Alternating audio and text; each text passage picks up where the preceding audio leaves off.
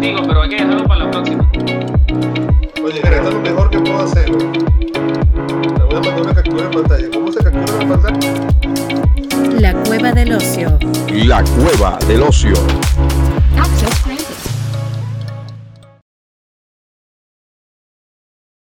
En uno, dos. Ya va, ya va, ya va, ya va. Capítulo No, qué? Ya la abrió. Ya la abrió. Eh, Raúl es más lento que el caballo de los bandidos. Ah, huevo, nada. Dale la presentación, ya, dale. Ah, dale, dale, dale. Yo me Ya, otro lado. Bueno, como los ociosos están en cuarentena, desde hace mucho tiempo no nos veíamos. No nos veíamos, muchachos. Desde el, desde el capítulo de Star Wars, porque hay que, hay que hablar en términos españoles. Eh, hoy cerramos la tercera temporada que ha sido un éxito uh, para todos nosotros. Inclusive Netflix se ha, se ha visto eh, interesados en comprar nuestra tercera temporada y la cuarta, así que estamos adelantando. Esto es una primicia mundial, como la pandemia. La cuarta temporada puede ser a través de Netflix. ¿eh? Y para cerrar esta temporada, la tercera, la audiovisual, la que estrenamos canal en YouTube, tenemos las confesiones de una eh, venezolana sin root. Mayre Morales está allí, allí, allí para todos ustedes. Mayre, ¿cómo estás? Primero, prim- primero, no tienes nada que beber ahí, no tienes, no tienes cerveza, no tienes ron, no Sí. tienes nada. Vino. Mira lo que tienes. Mira, agarra tu vino. Es- Un tinto de, de primavera. Para no darme cuenta que estoy en casi invierno. Mira, se- puede decir que el único, el único pelabols soy yo porque no, no tengo ni agua.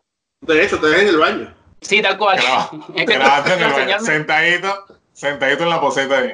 Mira, Mayre, para, come- para comenzar, quizás debo preguntarte cómo surge eso del podcast, pero primero, primero, da tu cuenta de Twitter e Instagram para todos tus seguidores. Arroba May, tú puedes. Gracias por la invitación. Eh, respondiendo a tu pregunta, el podcast nace de la experiencia que viví, eh, que experimenté, que sufrí, como la quieran llamar, durante la primera etapa de mi emigración. Y bueno, se puede decir que sigo en, es- en otra etapa, pero sigo también teniendo otras experiencias en otro nivel. De allí nace el podcast en la etapa más oscura, más dura de, de esta experiencia. Siempre le decía a mis amigas, voy a escribir un libro que se llame Confesiones de una venezolana sin root. Y bueno, después de un tiempo, este, no me dio para el libro, Pero y se congeló. me dio hacer el podcast. Y mm, bueno, Gabriel me ha ayudado. Este, apenas voy a finalizar la primera temporada. Muchas cosas que he aprendido, otras por aprender. Como dicen por ahí, echando a perder se aprende. Mira, o sea que Gabriel González tiene que ver con, con todo esto. Gabriel, que tú tienes que ver con Mayre. Es una pregunta que tienes que contestarle a todos los seguidores del podcast. Bueno, yo, yo tengo que ver, si pasan corriendo por ahí las dos hijas mías, ya verán de qué tanto tengo que ver con Mayre. hay, un, hay un pasado. Hay un pasado de 12 y 10 años respectivamente. O sea que este podcast ya tiene tiempo, no tiene una sola temporada. Exactamente, Tiene tres, tiene tres temporadas, ¿viste? exactamente. No, Tiene Mayre, un par de Mayre- temporadas. Mayre y yo tenemos Mira. un pasado en común, evidentemente. Fuimos esposos y Ajá. tenemos dos hermosas hijas que la mayoría de las personas que ven este podcast, que son mi mamá, bueno, mi mamá ya lo está viendo porque no tiene internet. Ya. Eh, la familia de Uro, que es la que termina viendo el podcast, ya saben pues, el pasado entre Mayre y yo. Ajá, Mayre, Mayre pasó vicisitudes muy, muy importantes en su primera etapa aquí en Chile y yo la viví desde Venezuela y de verdad que fueron días muy difíciles y yo sé que si ella hubiese querido escribir el libro lo hubiese podido escribir. A lo mejor necesitaba de un escritor fantasma para algunas, algunos capítulos, pero le hubiese quedado muy bueno. Pero también le quedó bueno el podcast porque todos hemos pasado ciertos viacrucis, cada quien en, su, en sus Sí. distintos niveles. Hemos pasado vicisitudes cuando emigramos, no solamente a Chile, a cualquier país del mundo. Porque el hecho del inmigrante siempre eh, lleva como una espada de Damocles en el, en el hombro. Mayreto tuvo la valentía de contarlo, porque no todo el mundo quiere o tiene la intención de, de hacer público las cosas por lo que pasó. ¿Y qué fue lo más difícil para ti, Mayre, en Sí. esa etapa de contar la historia? Bueno, mira, esto de la emigración, las etapas que uno pasa, yo podría dividirlo en varias etapas.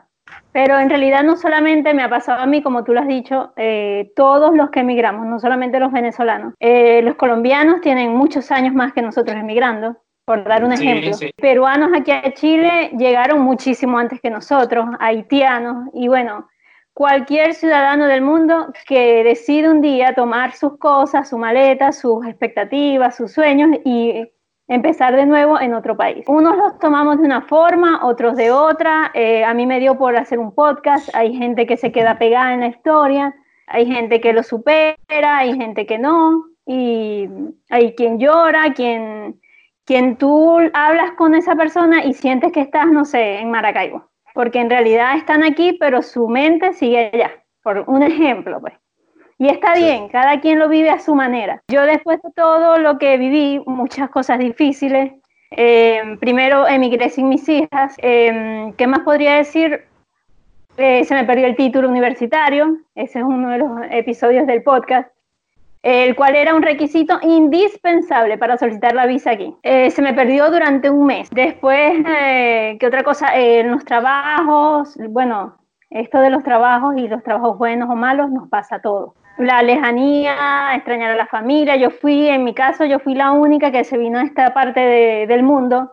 Mis hermanos y mi mamá están en Estados Unidos y evidentemente eso es una carga eh, que les suma, ¿entiendes? Gracias a Dios aquí tengo grandes amigas eh, que me prestaron su apoyo, que, con las que pude contar en los momentos más, más difíciles. Y como les dije, no soy la única que le pasa esto.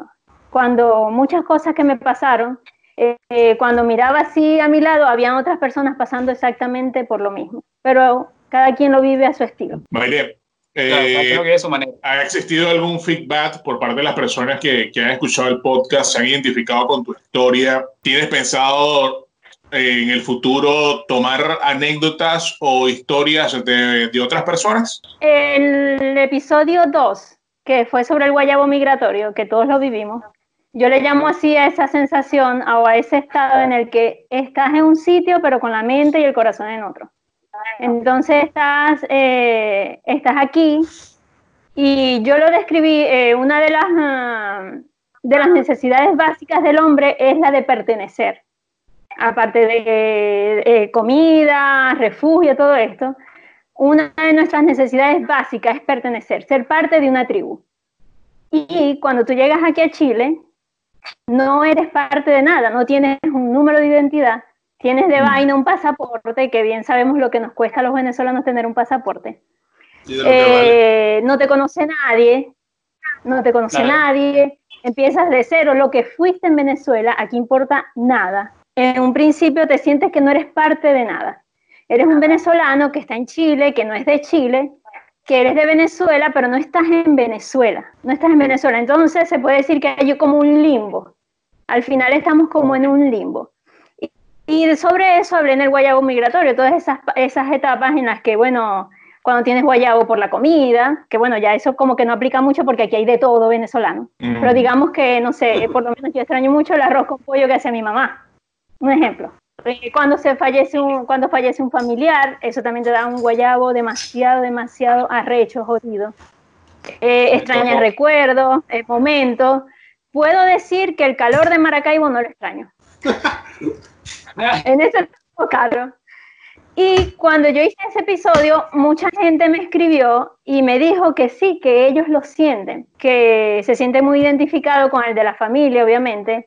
Un chico que me dijo que él no extrañaba el verguero, las cosas de Maracaibo, pero que sí extrañaba mucho a su familia, este, los domingos en su casa, esas cosas. Y me escribió un compañero, ex compañero de trabajo, que él sigue en Maracaibo. Él sigue en Maracaibo y me dio también otra perspectiva porque me dice, claro, eh, quizás el venezolano que está fuera de Venezuela extraña eso, pero yo también extraño esa Venezuela que extraña a ese emigrante, esa Venezuela Claro. que solamente está en nuestra cabeza. Mm. Y de verdad que, que me sentí muy, muy identificada con él.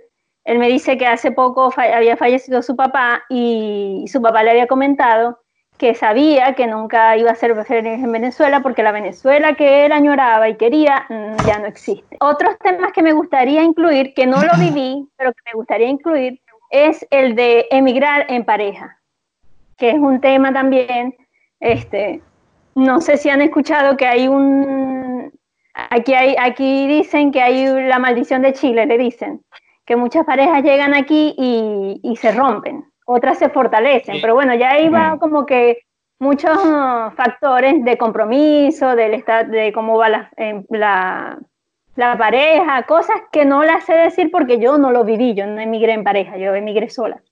Ya el, momento de emigrar, ahí, ahí tiene que ver mucho el estar claro y tener siempre un punto en común hacia dónde van los dos. Claro, porque, porque, cada, estamos claros que cada uno tiene un punto de vista siempre distinto en función a algo. Y siempre va a haber uno que le va a ir un poquito mejor que al otro. Pero con todo y eso, siempre tiene que haber un punto de unidad y que te va a llevar por el mismo camino.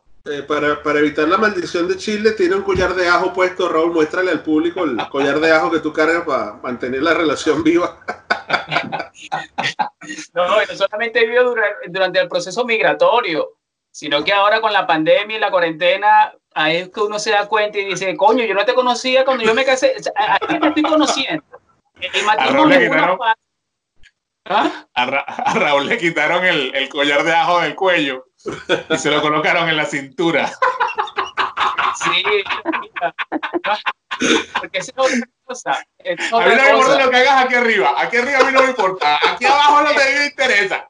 Le pusieron, le pusieron que se llama, ese, ya no es un collar, sino un cinturón. Exacto. Fíjate, yo no me cortó el cabello. Mire, pues me tengo cortar el cabello. No me interesa. Lo que está allá abajo, manténlo bien, que eso es lo que me interesa a mí. Lo que está allá abajo. Mira, Mayre, otra cosa. Eh, comenzamos, comenzamos con Mayre, eh, la conductora del podcast Confesiones de una venezolana sin Ruth. Eh, vi el último capítulo donde tenías una psicóloga. Corrígeme si me equivoco. Sí. Y hablaban del tema de la cuarentena. Vamos a pasar ahora al tema que, nos, que está de moda, ¿no? Así como como muchos otros temas. ¿Cómo has vivido la cuarentena? Bueno, no tienes pareja en este momento porque la pareja que está está aquella arriba, está el de los audífonos que ya se fue. Pero, ¿cómo lo has vivido? ¿Cómo, cómo, eh, ¿Qué extrañas de Venezuela? Porque a uno le pega la depresión en este momento de pandemia, de encierro, y uno recuerda mucho a su país. ¿Cómo has vivido eso y cómo, cómo, lo has sobrevivido en este tema de la cuarentena? Mira, este, yo hice un episodio que se llamaba ¿Qué hago con esta incertidumbre? Eh, evidentemente, eh, esta cuarentena, todo lo que está viviendo a nivel mundial, porque eso como que le suma, nos ha puesto como que en jaque. Muchas cosas que teníamos pensado, este, nos ha venido como a romper muchos paradigmas, eh, nos ha enfrentado a nosotros mismos porque hay personas, exacto, me incluyo, que a veces no sabemos estar con nosotras mismas. Y si no tenemos lo que es alrededor, lo que es la vida social, lo que es el trabajo, lo que, okay, estamos obligados a estar con nosotros mismos. Y, y, de verdad que ha sido un tema, sobre todo para mí, que yo soy una persona que mi mente me lleva a los escenarios más oscuros, terribles y, y eh, te puedo decir que Hollywood ha perdido una gran guionista de película de terror. Y para mí mantener pues, la mente a raya ha sido súper, súper desafiante. Para eso tengo una rutina, este, hay semanas en las que esa rutina me funciona, hay semanas en las que no me funciona. Mm. Total, he decidido vivir lo que vivo, sentir lo que siento, no negarlo. Y bueno, cada día con su agonía, como dicen por allí. Eh, con respecto a las niñas, también ha sido un tema porque evidentemente si a nosotros nos pega, imagínate tú a un niño. Eh, ellas, ah, hay días buenos, hay días malos, este, más que todo con las teletareas y, todo este tema. Pero de verdad que creo que hasta el momento lo llevo bien. Hasta el momento lo llevo bien. Como inmigrantes tenemos un plus, o no como inmigrantes, o como vamos a decir como pagadores de arriendo, tenemos un tema porque son cosas que a la larga nos van a venir afectando. Eh, las cosas se van sumando, eh, las facturas no paran, pero gracias a Dios siempre sale una solución, siempre, siempre hay algo de lo cual atajarse. siempre hay una solución, siempre se consigue una, siempre se consigue una ventana por donde salir. Eso, Sí, eso mira, es te importante. lo digo yo, este, no sé eh, cuándo, y, y hay- esto se me olvidó preguntárselo antes del episodio, ¿cuándo creen ustedes que sale este episodio? ¿Esta semana? Déjame hablar con el editor. Sí, entre, entre martes y miércoles esta semana debe salir. Ah, Bueno, no les puedo decir. Sí, sí, y Mira, Mayre, muchachos, sobre todo Mayre, que es la invitada. eh, eh, nos, como venezolanos, la mentalidad del venezolano, además de ser jodedor, jovial, eh, muy echador de broma, ¿no? Usando términos muy criollos, siempre se fortalece ante las situaciones difíciles.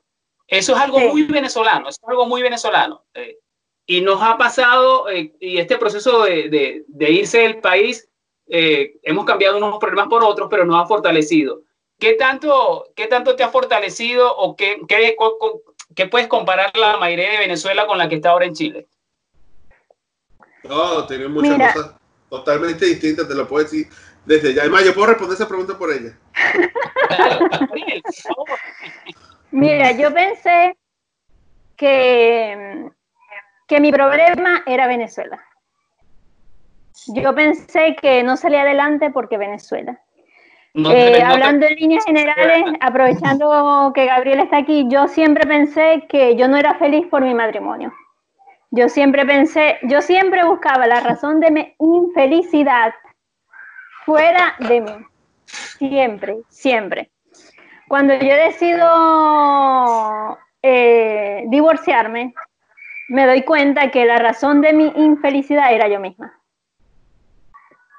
Cuando decido No emigrar, Yo no soy yo. cuando decidí emigrar, yo pensé que cuando saliera de Venezuela todos mis problemas se iban a acabar. Tenía una Mm. expectativa loca. Eh, yo pensé que ya, ya con, con poder comprar lo que yo quisiera, ya esa era la solución, ya, eureka, listo, tengo todos mis problemas eh, resueltos, lo que me falta es ser feliz. Es que yo voy a ser feliz cuando me divorcie. No, no, es que yo, ah, no, es que no. Ahora yo voy a ser feliz cuando emigre. Y así. Cuando eso Siempre lo buscamos la, buscamos la felicidad en un tercero. en un más tercero, en una responsabilidad mía, siempre apuntando hacia afuera. Cuando llegué aquí y no tenía root, es que yo voy a ser feliz cuando tenga el root.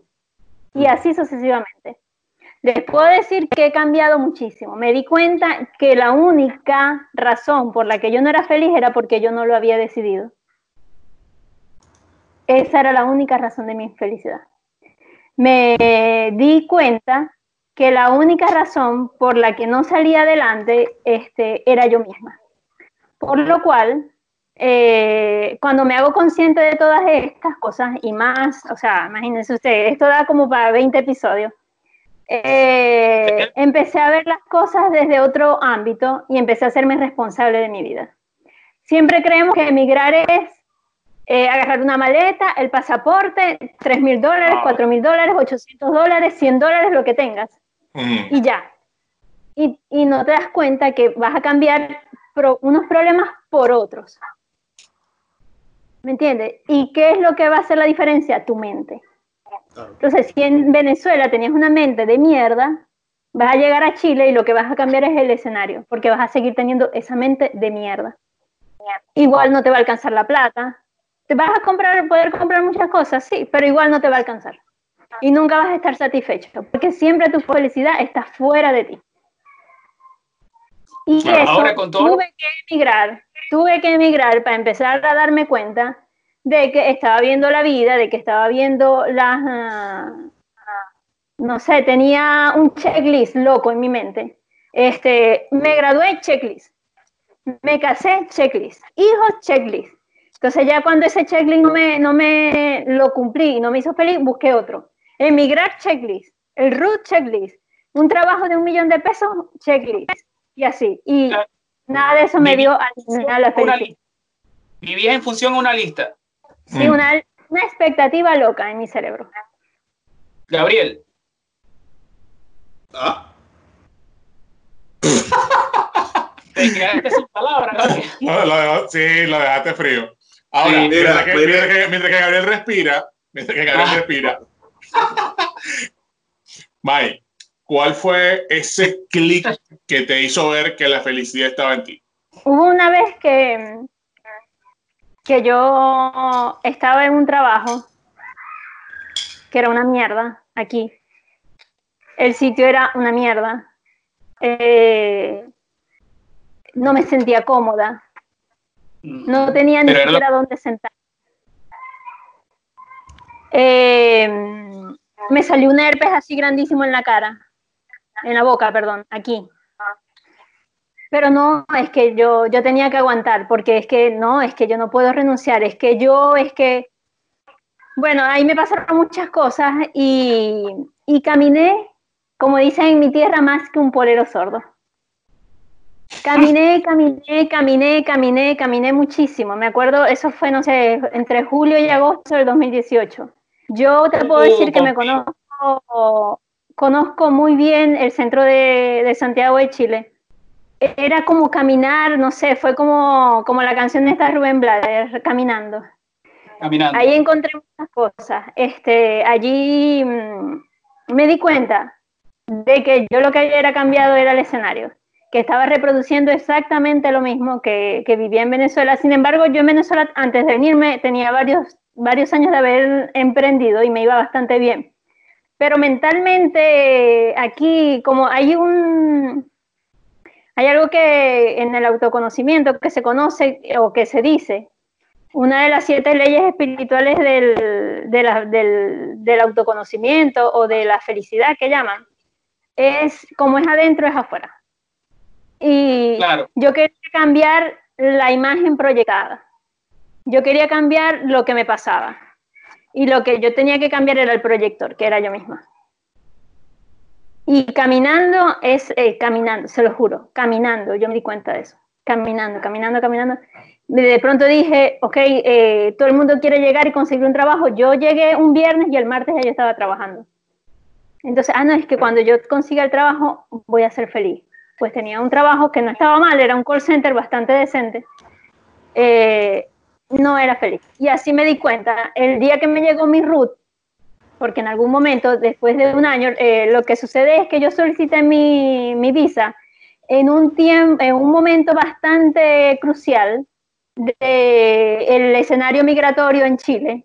El presidente Piñera hizo varios cambios a la ley de migración que eran necesarios. Valga la pena en decir. abril 2018. Sí. Y, y claro, eso eh, eh, atrasó mucho mi proceso de visa. Yo la solicité en abril y a mí me llegó la visa en febrero del año siguiente. Fue mucho Mm. tiempo sin RUT. Y sin embargo, miren todo lo, el tiempo que pasó. Y yo tuve el RUT. Entonces ya, ya el RUT no, nah, no, ya era otra cosa. Entonces ahí fue cuando, cuando yo tuve el RUT, todas esas cosas que tal, que y yo sabía que, o sea, el peo soy yo, el peo está aquí. El peo en realidad es aquí. Y te digo, yo amo Venezuela. No voy a dejar de ser venezolana jamás. Mis hijas nacieron en Venezuela. La, la mayoría de mi familia está en Venezuela aún. Mis quereres más, ah, más entrañables, eh, a excepción de mi madre y mis hermanos, están en Venezuela.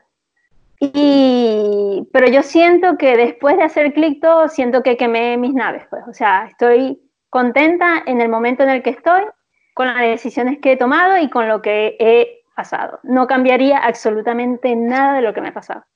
Porque Genial. aquella Maire eh, era una Maire de mierda, a decir verdad. O sea, que lo que cambió entonces, eh, o sea, el proceso migratorio te ayudó a ser la Mayre que eres ahora, obviamente, ¿cierto? Sí, por eso Pero, digo, no ¿qué me arrepiento de nada.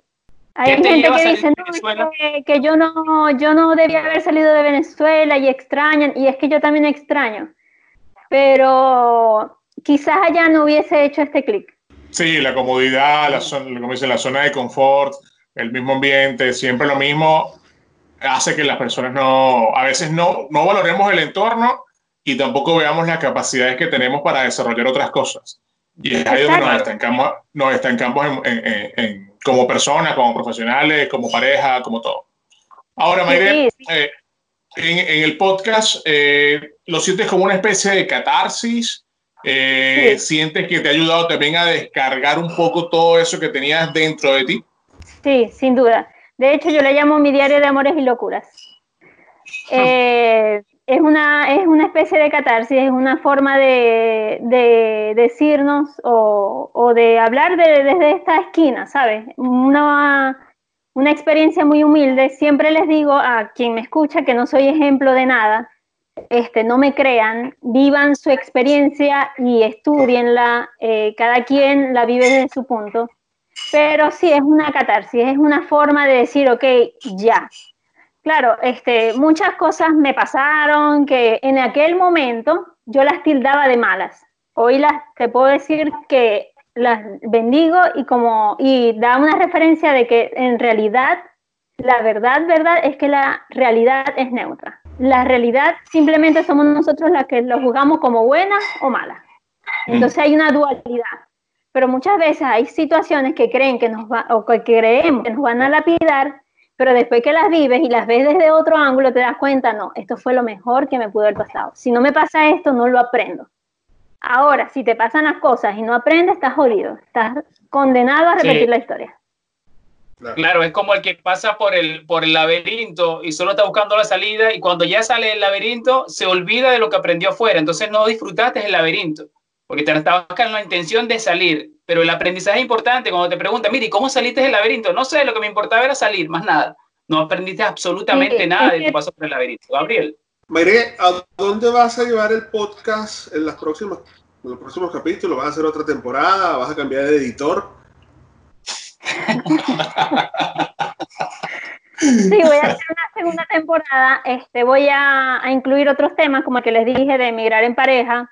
También hay un tema que, poco se habla y es cuando emigran nuestros viejos, nuestros padres, este, o esos padres que se quedan, ¿me entiendes? Y esperan a sus hijos, o, o ese, ese punto de vista desde esa persona mayor que, ok, se viene aquí o se viene a, no sé, por lo menos en mi caso, mi mamá en Orlando, y cambian su vida de una forma tan radical. Y se puede decir que es una, una decisión que fue por tercero, porque mi mamá no decidió, ay, voy a emigrar.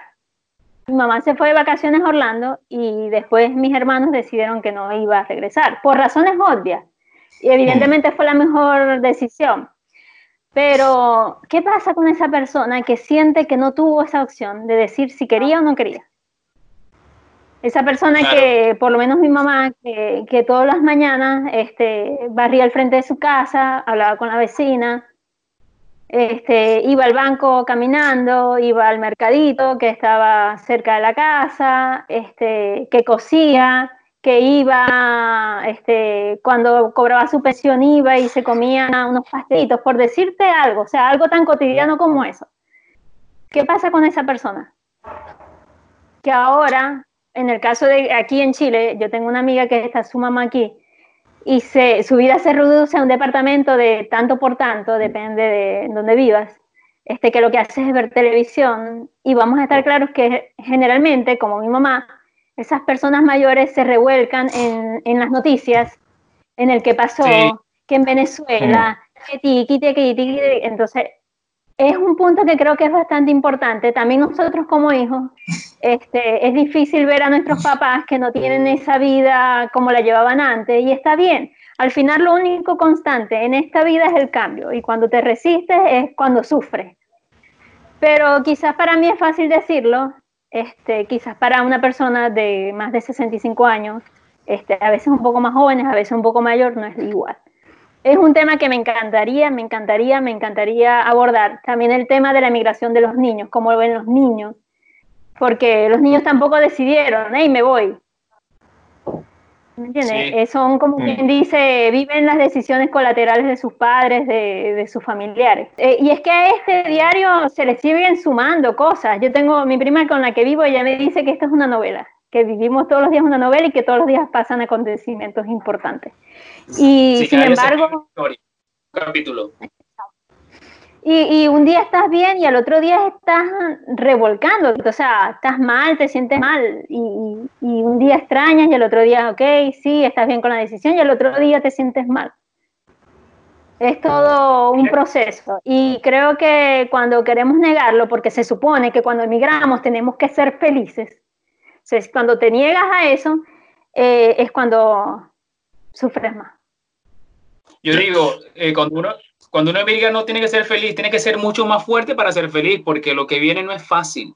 Emigrar no es fácil, como lo sabe Fernando, lo sabe, todo lo que estamos en, esta, en, este, en este capítulo sabemos que el tema de irse de su país no es nada fácil. Y eso es lo que hace al venezolano. Eh, ya no sé si, si usted lo piensa así, pero de alguna otra manera venimos preparados en situaciones que no habíamos visto antes en un país y, y, y, cuando entras a ese país dices, ah, no, pero esto es fácil, esto es como comerse un pan un domingo, en comparación con la cultura, en este caso el chileno, eh, que uno dice que tiene muchos problemas, ciertamente, pero uno, uno ya viene con esa fortaleza porque mm. de alguna manera nos preparamos sin saberlo para afrontar lo que venía. No, no sé si le ha pasado a ustedes. No, no sí, la, diferencia, la diferencia está en que uno viene de un país en decadencia. Claro. Sí. Esa es la diferencia. Y eso nos preparó, exactamente. Claro. Ahí, eso es como cuando las personas, algunas personas eh, nacen en la pobreza. Que ya lo que le viene después, o sea, mira, Ya. yo mira, no sé, yo pasé un día sin comer, comíamos dos veces al día, este, yo tuve que dejar la escuela para ir a trabajar y ya después en, en el futuro, afortunadamente algunos, son grandes personas, llegan a tener grandes empresas y lo que le pasó o lo que le pudiera pasar ya no se compara con lo que vivieron de, de, de, de pequeños. Igualmente nos ha pasado a nosotros los venezolanos, o sea, ya sabemos lo que es un racionamiento de todo, de absolutamente todo, y ya lo que nos pueda pasar aquí, ya lo que nos hace, o sea, lo que hacemos es moldearlo, a la- o moldearnos a la situación para seguir adelante. O sea, porque venimos de, de ver tantas cosas tan inesperadas y, y- y tan insospechadas de una vida que tuvimos, a después prácticamente vivir reducidos a lo que otros que querían, que cuando llegas acá y tienes tantas cosas, empiezas a valorar realmente el valor de Claro. cada una de ellas. ¿Cuál fue el mejor día de tu vida estando aquí en Chile? Desde que llegaste a Chile. Ya El va, seis Gabriel, de decir algo. El 6 de diciembre del 2018. Y eso es porque, Gabriel, no había elecciones en Venezuela. No, pues llegaron Bueno, sus hijas. Ah, Sí. ya, claro, claro. Claro, sí, claro. evidentemente sí, ese fue uno de mis mejores días. Sin embargo, para que, para que eh, vean en los contextos, cuando después de 10 meses estando sola aquí en Chile, cuando las niñas llegaron y me enfrenté otra vez a esa rutina, a ese, a ese escenario, también fue un choque. Claro. Que en un momento yo pensaba, soy mala madre, o sea, me sentí, me sentí mal los primeros días, o sea, era como sentimientos encontrados, eh, porque fue como volver a conocernos, o sea, no fue un mes, dos meses. Imagínate tú las familias que a veces están separadas hasta tres, cuatro años, hay personas que tienen más. Y, sí, uno de mis mejores días fue, ese. Cuando llegué a, a Chile, los primeros días son muy... La primera noche es muy dura, porque como que caes en conciencia, ok, o sea, me vine aquí, ¿qué voy a hacer ahora? Pero después los siguientes días entras en una fase de enamoramiento porque todo lo ves muy bonito, todo lo ves perfecto, todo funciona, hay semáforos, hay buses, hay atún, hay, hay harina pan. Exacto, entonces esos días de enamoramiento también son muy bonitos. Yo creo que todas las etapas tienen algo muy bueno. Todas Claro. las etapas que, que uno pasa tienen algo muy bueno y, y todas nos enseñan. Gabriel, te toca. No, bueno, ya nos toca despedir este podcast muy bueno, por cierto. Con las experiencias de todos. Porque Mayre, Mayre nos hizo recordar las experiencias de todos los que hemos emigrado Así y es. de todos los que estamos aquí que hemos tenido nuestras propias experiencias. Eh, Mira, y bueno, lo que falta. Como, como emigrantes venezolanos, ¿qué podrían confesar? Ah, no, por eso nos preguntan pero invítanos a tu podcast, ahí nos Claro, confesamos. pues.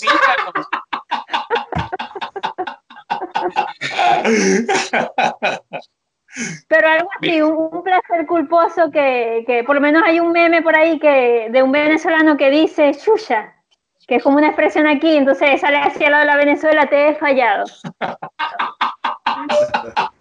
Por lo menos a mí me gusta la sopa y pilla. A mí también. A mí A mí me también. gusta. La sopipilla y los completos. me gustan, me gusta el pastel de choclo, ya, ya, ya estoy como que en una etapa, como ya me, me, me saqué como el chic que Venezuela, que Venezuela, que Venezuela, he, he podido ver cosas que me gustan muchísimo de Chile, entre esas cosas de su gastronomía, como la sopa y pilla, que es como decir un pastelito sin relleno. ¿Y la Y- gente, la cultura? También, también, de verdad que yo he tenido, eh, en, en el caso de personas que he conocido, he tenido muy buena experiencia, gracias a Dios. Qué bueno. O sea, no te, No no te ha tocado malos tratos. No, no, jamás. No somos iguales, porque muchas veces cuando tenemos ese guayabo en su máxima expresión o cuando estamos en negación, caemos en comparar. Es que allá es así, es que allá es así, es que allá es así, es que allá son así, es que aquí son asados, es que no somos iguales. Mm. Acuérdense que geográficamente el chileno está casi que casi que lo tiran lo tiran para el océano. Eh, eh, eh, que aquí haya cuatro estaciones ya nos hace diferentes. Claro. Total. La historia política de Chile ya los hace diferentes. Nosotros hemos vivido en una felicidad, eh, como, de, eh, como escuché la otra vez, una felicidad. Disfrazada, podría decir. No, no. Lo que pasa es que este, Venezuela, Venezuela geográficamente se puede decir que es la puerta del paraíso, pero Chile, Chile, como en una ocasión escuché en una publicidad, es el país más apartado del mundo, Sí. porque de un lado tiene el Océano Pacífico y del otro lado tiene la cordillera de los Andes, que realmente lo limita y solamente son ellos ahí encerrados entre el océano y esa gran muralla. Por eso también ellos, eh, por eso es que ellos también tienen una forma de ser tan particular, ¿no? Como Sí, dice la canción de Ricardo El que, el que es del norte es igual al, al, al chileno que es del sur, por Sí. decirle algo. Son, eh, Súper equidistantes y, y de verdad que, que no, no me gusta caer en comparación porque ellos son así, porque yo soy así, porque, porque creemos que nosotros somos los mejores. Bueno, todos creemos que nosotros somos los mejores y todos decimos es que yo soy orgulloso de ser venezolano, como un chileno está orgulloso de ser chileno, como un Claro, argentino claro, está orgulloso de ser argentino. O sea, vamos a quitarnos esa mariquera ma- nacionalista, eh, a veces hasta exagerada. Cada quien está orgulloso de ser de quien es. Y nosotros estamos pasando ahorita un momento difícil, sí, pero hay otros países que han pasado cosas más arrechas. Mm, Y así, así es. Así es. Ya, Gabriel, ya ladró ya- ladró la perra de Raúl, es momento de despedir. Sí. Ya sonó la alarma de, la, de Raúl. Esa es la ese es ya, mira, cierren, terminen, tengo hambre. Corta, corta. Bueno, tú, tú empezaste esto, Raúl, despídelo. Bueno, Mayre, muchísimas gracias eh, por estar aquí y cerrar con, con broche de oro nuestra tercera temporada. Les recuerdo, la próxima va a ser por Netflix. ¡Ah! Bien, como dice Mayre Morales, eh, gracias por estar con nosotros. Gabriel González y Fernando Hernández. ¡Fuera! ¡Fuera! ¡Fuera! Morbo contigo, pero hay que dejarlo para la próxima. Oye, mira, esto es lo mejor que puedo hacer. Güey. Le voy a mandar una captura de pantalla. ¿Cómo se captura la pantalla? La cueva del ocio. La cueva del ocio.